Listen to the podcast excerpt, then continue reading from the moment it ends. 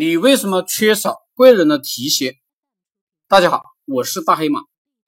缺少贵人的提携，是因为我们不懂贵人的需求，只想着自己升官发财，不管不顾贵人需要什么。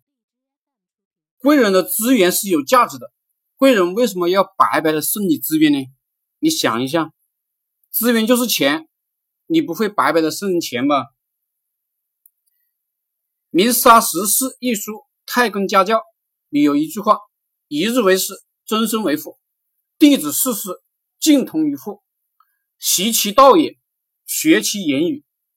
真诚无境外之交，弟子有渐修之好。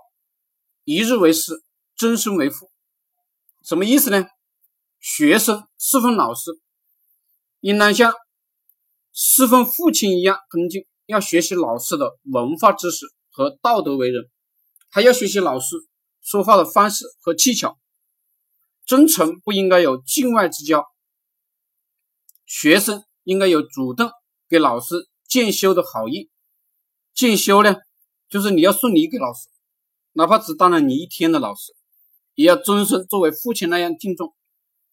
很多人以为这是封建道德，其实不是的。教育你一日为师，终身为父，目的是。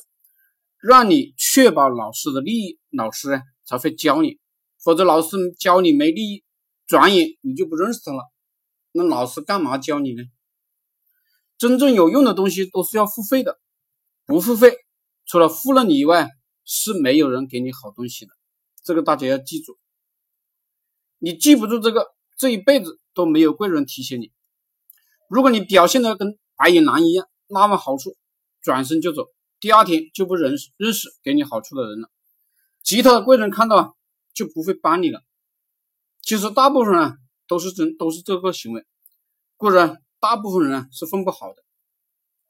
毕竟贵人提携，互相帮助，换个角度看就是投资和回报的问题。